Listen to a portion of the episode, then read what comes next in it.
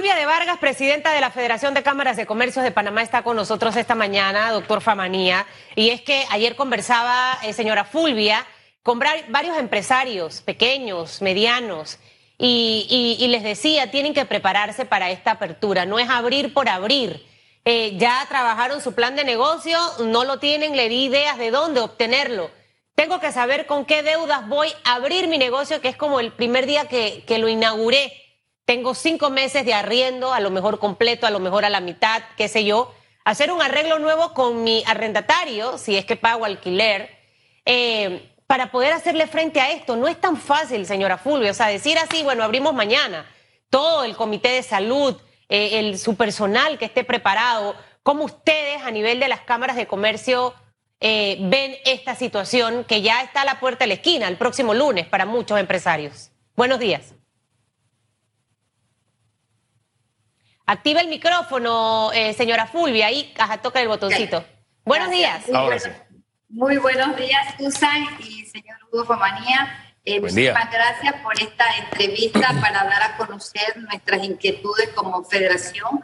La Federación de Cámaras de Comercio de Panamá son 15 cámaras que estamos trabajando y muy preocupadas por la situación económica que vive nuestro país, ¿verdad? Eh, estamos a nivel nacional y nos, relacionamos con industrias, con micro y pequeñas empresas, o sea, estamos en el círculo de la parte económica eh, en todo, ¿no? Y por eso nosotros podemos dar fe de la situación que estamos viviendo en, este, en estos momentos. Eh, se, se, dijo que se iba a ver la, la reactivación, eh, no es lo que se espera, porque como usted decía, Susan, eh, a las empresas que le han permitido abrir sus puertas lo han hecho de una manera a media, pudiéramos decir, primero porque esto no permite que entre X cantidad de, consumidor o de las personas que pueden ir al almacén o a, bueno, más que nada al almacén a mirar y poder comprar. Eh, tienen que cumplir con una serie de de compromisos de sanidad que son muy importantes porque, como todos sabemos, eh, tenemos que cumplir con el número uno, que es la mascarilla, la distancia, lavarte las manos. Y en el local deberíamos de tener un termómetro y un registro de todo el cliente que va a entrar para tener un control más seguro y todo eso ocasiona gasto.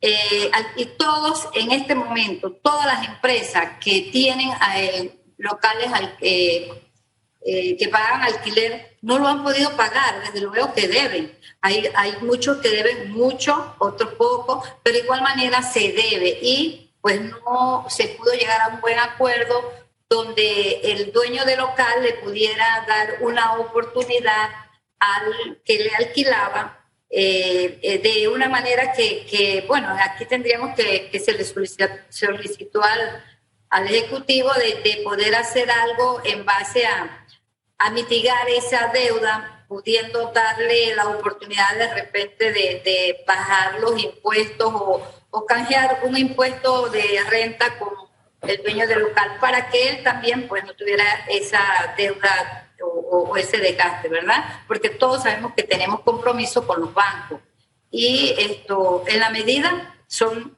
igualmente eh, altas las deudas. Oiga, no, no, no, no deja, disculpe que la interrumpa ahí porque no deja de llamarme la atención la propuesta que usted pone sobre la mesa, que se busque alguna salida por parte del gobierno de auxilio, que puede ser vía tributaria para eh, que haya un entendimiento en el tema alquileres de locales, porque de ver cinco meses de arriendo o seis o siete meses de arriendo no es cosa fácil. Para que profundice en esa propuesta que hace. O sea, eh, eh, se nos ocurrió, ¿verdad?, pensar de que eh, le podíamos decir al Ejecutivo que tomara en cuenta, tenemos muchos asociados de las cámaras y muchos que no son asociados, pero igual la economía es a nivel nacional. pensamos en un momento dado, si el dueño del local, voy a tener yo el local, que se lo alquilo a usted, y como tiene cinco meses que no me paga, igual yo tengo deuda, yo tengo que pagar. Debería haber una una ventana abierta, pudiéramos llamar, para poder resolver este caso. Entonces habíamos pensado, así levemente, si hubiese la oportunidad de que eh, se aplicara en la deducción de impuestos sobre la renta. Llegar a un acuerdo sería un ganar y ganar, porque de igual manera gana el, el dueño del local, gana el dueño, el que está alquilado, y el gobierno al final va a recibir beneficios porque va a haber circulante y, vamos a estar más, más ágil en el pago, ¿verdad? Ahora, eh, señora Fulvia, usted ha mencionado algo interesante. Esta es una propuesta que hay que darle un poquito de forma y de color. Eh, pero precisamente eh, ayer conversaba yo con varios empresarios y, y habían ideas fabulosas dentro de, de estos grupos. Em, se dio un tema de una moratoria que para muchos esto no fue un alivio porque al final simplemente tienes una mora para pagar, pero ya hasta enero tienes que estar al día en todos tus pagos. Es decir, que te toca hacerle frente en enero en adelante a lo que tienes, más lo viejo que tienes adeudado. No te van a quitar la casa durante este año, no te van a quitar el auto, pero ya a partir de enero sí lo tienes que pagar. Y probablemente es allí donde pudiera también existir una alternativa, porque muchos de los dueños de locales comerciales tienen préstamos bancarios y al final tienen que seguir haciendo sus pagos al banco porque la moratoria no les condona la deuda ni representa que es que es borrón y cuenta nueva. Em, hablábamos con Carlos Araúz la semana pasada de precisamente esos incentivos para el sector empresarial. ¿Usted cree que, que, esta puede ser una, una solución, la que usted plantea, o no sé si han revisado eh, frente al tema de los pagos que tienen que hacer el sector empresarial, bajar un poco los montos, porque, bueno, me tocará pagar el alquiler de lo que debo. Hay, hay arrendatarios que han, se han puesto la mano en el corazón y que a lo mejor no tienen préstamos y dicen, mira, no, no me pagues los cinco meses, arrancamos desde ahora, desde octubre. Otros te dicen 50% y otros te dicen tienes que pagarlo en totalidad e ir pagándolo por letras hasta que te pongas al día. ¿Cómo pudiera ser una alternativa a esto que le hablo de otros incentivos en cuanto a los pagos que tienen que hacer para que no sea tan duro el golpe en esta reapertura?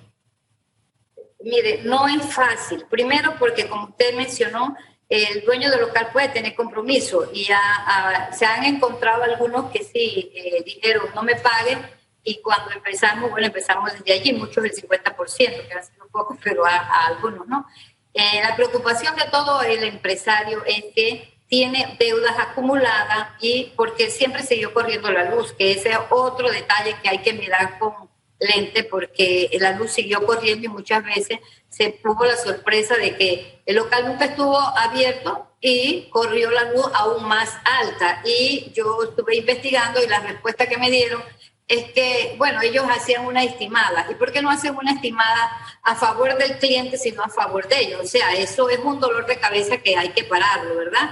Eh, por, un, por un lado. Por el otro lado, tenemos que pagar también las cuotas obreros patronal y tenemos compromiso realmente. Una empresa es responsable en la medida que va eh, adquiriendo y va esto, teniendo que pagar todos estos compromisos que ya han sido adquiridos y los que vienen. En cuanto a la moratoria, pudiera ser, entre comillas, un beneficio, no sé, para el banco, para mí, para el banco. Eh, ¿Por qué? Porque igual yo le tengo que pagar el interés todo este tiempo al banco y el día de enero yo tengo que empezar con mi cuenta más todo lo que te debo y yo tengo acumulación de deudas porque hay mucha acumulación de deudas. Entonces no hemos hecho mayor cosa. Realmente eh, yo considero que esto no, no, no, funcionó. Eso es mi opinión, no, no funciona, ¿verdad? Porque no estás ayudando. A ayudar sería de repente, bueno, los bancos también dicen ellos que pagan interés cuando tú tienes un PF y ellos te están pagando interés, porque siempre sabemos que eso es un interés mucho, muy mínimo al lado de lo que te cobran cuando te prestan un dinero. Entonces, en este momento, nosotros como empresarios estamos muy preocupados porque ustedes saben que el más del 91% de las empresas han manifestado que estamos en un caos. Y, no y ha sido provocado lastimosamente no es en el, por, el, en el tiempo de lo que tenemos sino que es la pandemia que vino a hacer ese choque mundial porque ha sido mundial y Panamá nunca estuvo preparado. Nosotros los panameños tenemos que ser un poquito más proactivos, tenemos que ser esto más cuidadosos. Entonces nos cogieron de sorpresa y por eso que estamos como estamos. Y, nos, y queremos hacer un llamado a todo, todos los ciudadanos que, debe, que tenemos que guardar ese respeto por, la, por, la, por las normas de higiene que nos, nos están pidiendo, porque no es porque ellos quieren estar molestando, en este caso el MIS, sino porque realmente es un deber de todo ciudadano cuidarse y así poder ayudar a la reactivación económica y hacer una vida un poco más, más normal de lo que estamos pasando si lo hacemos con prudencia. Tenemos que hacer el esfuerzo de hacerlo porque en un periodo X ya entonces ya pudiéramos parar con esta situación. A, a propósito del tema prudencia, no podemos pasar por alto que sí, por un lado se, tenemos que observar esa prudencia, y insisto en la palabra, pero somos testigos, hombre, el último capítulo fue escrito ayer, lamentablemente en este sepelio con el fretro cubierto por la bandera del partido gobernante y con la presencia de una ministra dentro de la propia iglesia, pero lo que había alrededor de ese lugar y lo que hubo mientras llevaban el féretro en las fueras de las instalaciones de la iglesia era una multitud de personas. ¿Dónde queda la prudencia representada a través de lo que porque también ahí había otros políticos, otros dirigentes políticos, ¿no? El punto es dónde queda la prudencia que se nos pide a nosotros, que se le exige al sector privado y vemos el partido gobernante. Ayer fue la última página. ¿Usted cómo lo observa?